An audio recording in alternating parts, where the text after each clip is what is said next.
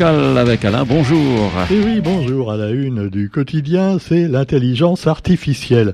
Rassurez-vous, l'intelligence artificielle n'a pas encore remplacé les journalistes, mais ça risque d'arriver tôt ou tard. En tout cas, c'est ce qu'on nous dit de plus en plus avec les progrès réalisés par le fameux chat GPT. GPT un peu partout et finalement, ça sent pas très bon pour certaines professions. Les artistes également, eh oui, les écrivains, les poètes, vont-ils être concurrencés par l'IA, comme on l'appelle En tout cas, eh bien déjà, elle fait du tort à certains pays qui finalement n'ont même pas les moyens de se payer des ordinateurs, comme par exemple nos amis malgaches, car l'intelligence artificielle exploite les malgaches. Le développement fulgurant de l'intelligence artificielle française repose sur des sous-traitants malgaches. Les salaires sont faibles et les postes à responsabilité occupés majoritairement par les expatriés. Eh ben oui, des gens qui viennent de l'Hexagone ou d'ailleurs pour euh, former, soi-disant, les malgaches, mais ils les forment tellement bien que finalement, c'est toujours eux qui sont en dessous et ceux qui viennent de l'extérieur qui sont au-dessus. Euh, ça rappelle peut-être d'autres régions, mais on ne va pas faire de polémique. On peut retourner d'ailleurs à Madagascar euh, à propos de la révolution de, 1947, les, les, émeutes plutôt de 1947, dont vous parle également euh, le quotidien d'aujourd'hui. Et c'était des émeutes qui ont fait, alors selon les Malgaches, des peut-être 100 000 morts, selon euh, les colons français, quelques-uns seulement, et encore, c'était pas de leur faute. Mais enfin, cela dit, euh, voilà, il y a peut-être quelques chiffres à revoir, et euh, ça aussi, eh bien, on y revient à cette, ce drame humain dont Albert Camus a parlé également. Albert Camus, à propos de la révolte de mars 1947, qui a dit que, eh bien, dans la dans la revue Combat, à l'époque, il disait, nous faisons ce que nous avons reproché aux Allemands. Eh oui, deux ans plus tôt, on s'en souvient, la fin de la guerre de 40 et donc euh, les horreurs perpétrées par les nazis et les Français ont fait finalement la même chose en par exemple en, massacrant carrément euh, des gens euh, prisonniers dans un train. Ils avaient fait prisonniers des, des résistants malgaches enfin des rebelles, hein, des terroristes. Hein, voilà, on les appelait comme ça, des terroristes. Hein, et puis quand ils ont gagné, on les a appelés des, des rebelles et des libérateurs de la patrie. Mais enfin voilà, c'est toujours comme ça. Hein, c'est le gagnant qui fait l'histoire. Et alors donc, 170 personnes soupçonnées d'être membres du mouvement démocratique de la rénovation malgache avaient été parquées dans trois wagons et trois wagons que l'armée française avait mis mitraillés carrément. Et puis comme il y avait quand même eu une soixantaine de survivants, eh ben ils ont été abattus quelques jours plus tard euh, euh, sans autre forme de procès. Circuler, il n'y a rien à voir. Et ça, finalement, on veut pas trop en parler. Moi, j'y reviens dans mon livre, d'ailleurs, Madagascar Project, euh, que vous trouvez toujours en librairie, parce qu'on parle très peu de la colonie. Comme si on avait honte, évidemment, à la Réunion, de parler encore de faits qui sont assez récents, d'autant que dans le lot, il y avait des colons euh, devenus de l'Hexagone, mais il y avait aussi des réunionnais, eh oui, qui étaient colons. Alors il y avait les petits et les gros colons. Les gros colons, malheureusement, qui étaient un véritable cancer, sans jeu de mots, pour les pauvres malgaches, alors que les petits colons, finalement, souvent étaient mariés avec des malgaches, mais finalement ont dû s'en aller, la valise ou le cercueil, un peu comme en Algérie, alors que finalement, c'était peut-être pas eux les vrais responsables. Quoi qu'il en soit, eh bien, la révolte de mars 47, maintenant, c'est loin, on sait. Il y a même un président, euh, il y a déjà plusieurs décennies, euh, quand Jacques Chirac était président et qu'il était venu à Madagascar, il s'était excusé pour ce qu'avait fait la France à l'époque. Et le président euh, lui avait dit, non mais moi j'étais même pas né à cette époque-là, je préfère parler économie. Ah c'est sûr, maintenant c'est l'économie qui prime, voilà. Mais pour l'économie, on peut également essayer de conquérir des pays et finalement de faire beaucoup de dégâts parmi les civils, voire l'Ukraine et la Russie et bien d'autres nations dont on parle moins parce qu'elles sont dans des trous perdus dont tout le monde se contrefiche que ce soit d'ailleurs le Congo ou encore même Madagascar. Cela dit, eh bien, voilà, l'intelligence artificielle, pour y revenir, ça peut quand même mettre en question euh, pas mal de, de professions, vous disais-je, et ça, ça commence à inquiéter sérieusement également au niveau économique. Il faudra que l'homme reste le plus fort face à l'intelligence qu'il a créée artificiellement et qui risque de lui faire beaucoup de tort dans finalement très très peu de temps, hein, parce que ça va à une vitesse, euh, euh, finalement une progression géométrique tout ça. Pendant ce temps-là, on revient quand même au passé avec l'archéologie préventive. Alors qu'est-ce que c'est que l'archéologie préventive? Eh bien ça se passe près de chez vous, Ah oui, c'est sous le parking, sous un parking à Saint-Pierre et du côté de la de la rivière d'abord. Et donc euh, on a trouvé des fondations euh, qui datent du XVIIe siècle. Et alors c'est absolument passionnant. Et il y a plusieurs chercheurs qui qui, qui donc euh, qui cherchent évidemment. Hein, que fait un chercheur Il cherche. Et on a retrouvé les traces d'un ancien moulin du XVIIIe siècle. Et puis également des traces d'autres bâtiments. Alors on a encore les plans de l'époque hein, à la mairie de Saint-Pierre, des plans comme l'un qui date de 1773 qui donnent des indications et qui permettent finalement de chercher un petit peu en fouillant la terre avant de créer de nouveaux bâtiments pour finalement préserver ce qui peut encore l'être et qui mérite de l'être. Alors il y aura certainement un musée qui sera créé pour ramasser bah, tous les vieux bouts de porcelaine ou de cailloux euh, qu'on va trouver et qui finalement témoigneront de cette époque lointaine, euh, donc les premiers les premiers habitants de Bourbon. Et puis donc vous avez également euh, à propos donc de d'écologie. Alors ce qui se passe en métropole et qui est assez scandaleux avec euh, bah, ces bassins, ces bassines géantes qu'on veut créer pour compenser le manque d'eau en été. Alors c'est absolument, ça paraît vraiment débile. D'ailleurs à cause de ça, il y a eu des grosses bagarres entre les policiers et les agriculteurs manifestants contre ce projet. Mais euh, apparemment Emmanuel Macron s'en fout.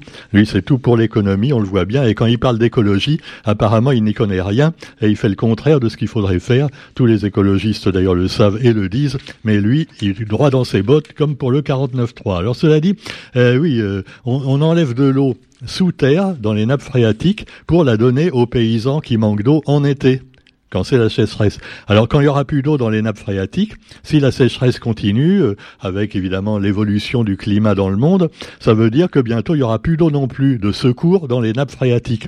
Et en plus l'eau, quand on la retire du sous-sol pour la mettre en haut dans des grands bassins, comme des retenues collinaires géantes, on pourrait appeler ça comme ça, elle s'évapore l'eau. Eh. Alors donc c'est complètement débile. Euh, voilà, donc c'est le genre de mesure absurde qui est digne, euh, voilà, des Shadocks autrefois. Vous vous souvenez le fameux petit feuilleton télévisé, dessin animé des années 60. Et les Shadocks pompaient, pompaient. Et là, ils pompent carrément de l'eau, de l'eau très saine, de l'eau de nappe phréatique, pour en faire finalement euh, bah, n'importe quoi. La, la mettre dans des champs déjà desséchés par tous les insecticides et les produits phytosanitaires une terre complètement euh, où il n'y a plus de vers de terre, où il n'y a plus d'insectes, où il n'y a plus rien. Mais voilà, il faut continuer comme ça, nous disent tous les messieurs cravatés et en costume qui viennent entre autres à la Réunion. Euh, je dis pas ça pour le président de la FEDOM. Hein. Non, parce que c'est un autre article où on voit un monsieur qui a l'air très sympathique, costume cravate. D'ailleurs, il a du courage hein, à la Réunion en plein été. Bravo, monsieur. Et alors, c'est le président de la FEDOM. Et lui, il vient nous parler de transition énergétique. Et alors, il a eu ce mot extraordinaire euh, qui fait la une du quotidien, les entreprises doivent se mobiliser. Waouh, quelle belle phrase, monsieur. Les entreprises doivent se mobiliser pour moins dépenser, pour faire des économies d'énergie, tout ça. À part nous enlever les tickets de caisse dans les supermarchés, je sais pas trop ce qu'on a fait. Tu vois, on a l'impression finalement que c'est plutôt pour nous baiser un peu plus le consommateur. Mais enfin, je vais pas râler. Mais quand on dit les entreprises doivent se mobiliser, ça veut pas dire qu'elles vont le faire. Elles sont pas obligées, tu vois. Ça, c'est les mesures un peu macronesques, ça toujours. Tu vois, ah oui, on te dit, vous devez, hein, les petits, vous devez payer vos impôts, hein. Sinon, en Bon, par contre, les gros, on leur dit, euh, vous devriez essayer de faire des économies d'énergie, euh, vous devriez essayer de payer mieux vos employés, euh, vous devriez, mais on les impose, on n'impose rien, tu vois, rien du tout. D'ailleurs, impôt, d'ailleurs, même au niveau des impôts. plus tu es riche et moins tu payes. Alors il y en a même qui renaissent de leurs cendres, comme par exemple Armand Apavou. Vous savez, celui qui construit des cages à lapins, euh, tout ça. Euh, oui, il y a même des fuites des fois, mais enfin bon. Alors cela dit, il y a eu des fuites une fois parce qu'il a eu des problèmes avec le tribunal de commerce. Enfin bon, là, il paraît que ça s'est arrangé. Armand Apavou et ses enfants vont pouvoir se relancer. Ouais, Batipro, logement intermédiaire, renaît de ses cendres. Alors c'est des 32 sociétés du groupe Apavou liquidées entre 2015 et 2019. Batipro est la première à faire l'objet d'une clôture de liquidation pour extinction du passif. Ah ben on est bien content pour eux, hein, c'est sûr. Ah, parce que les pauvres enfants d'Armand vous, sinon euh, ils seraient morts de faim, ils seraient devenus pauvres. Hein, quand même. Ah, non, non, c'est pas possible. Surtout qu'ils doivent pas avoir l'habitude. Bon, vous avez également la prise de contrôle par un groupe mauricien de Rune Market. Rune Market, Rune c'est Réunion, il devrait s'appeler MRU Maurice Market maintenant. Enfin bon, alors ça, ça se discute. Hein. C'est le groupe mauricien IBL qui a repris l'affaire et l'avenir de Rune Market est entre les mains du gendarme de la concurrence. Voilà, c'est le gendarme de la concurrence qui vient. Euh, il est pas en squad ou en moto avec deux mecs dessus, tu vois, avec les gaz lacrymogènes. Non, non. Non, ils vont pas balancer des gaz lacrymogènes sur des gens qui ont une cravate et un costume quand même. Ça se fait pas. Allez, vous avez également dans l'actualité, eh bien, d'autres sujets qui fâchent, par exemple dans, dans l'actualité nationale et internationale, mais on peut en rire quand même, par exemple, quand on voit Charles III Charles III, qui n'est autre que ce qu'on a appelé pendant 70 ans le prince Charles. Eh oui, mais le prince Charles, maintenant, il faut l'appeler Charles III. Voilà, c'est un petit peu comme le pape François. Euh, François, euh, je sais plus si c'est François Ier ou François II, d'ailleurs. Enfin bon, et j'en retiens un. Alors donc, le pape François a été hospitalisé, le pauvre. Et alors, il a 86 ans. Il a plein de petits problèmes de santé récurrents. Alors, vous voyez, même quand on est pape, bah, on peut pas toujours se faire soigner correctement, hein, la preuve. Et alors, euh, il y va une opération déjà quand il était jeune. À l'âge de 21 ans, il a frôlé la mort à cause d'une pleurésie. Et une partie d'un de, ses poumons lui avait été retirée retiré en octobre 1957. Ça fait longtemps. Et depuis, bon, il va très bien. Mais après, il a eu un problème aussi de foie, euh, de foie F-O-I-E, hein, pas de foie, non, quand même. Ah, le, foie. Alors, je sais pas. Il paraît que c'était à cause de son régime alimentaire. Euh, c'est un problème euh, qui a été résolu grâce à un changement de régime alimentaire. Alors je sais pas s'il buvait, il abusait peut-être un petit peu du vin de messe, euh, on sait pas, mais enfin bon, quoi qu'il en soit, maintenant ça va mieux là aussi. On aime bien le pape François, hein, quand même, il est sympa par rapport à l'ancien qui a pris sa retraite, là c'est sympa. Et lui, il n'envisage pas de prendre sa retraite à 86 ans. Voilà un bel exemple pour la CGT, hein 86 ans, le mec il bosse toujours, hein, et l'autre, Charles III, pareil, hein, à 74 ans, toujours hein, au boulot.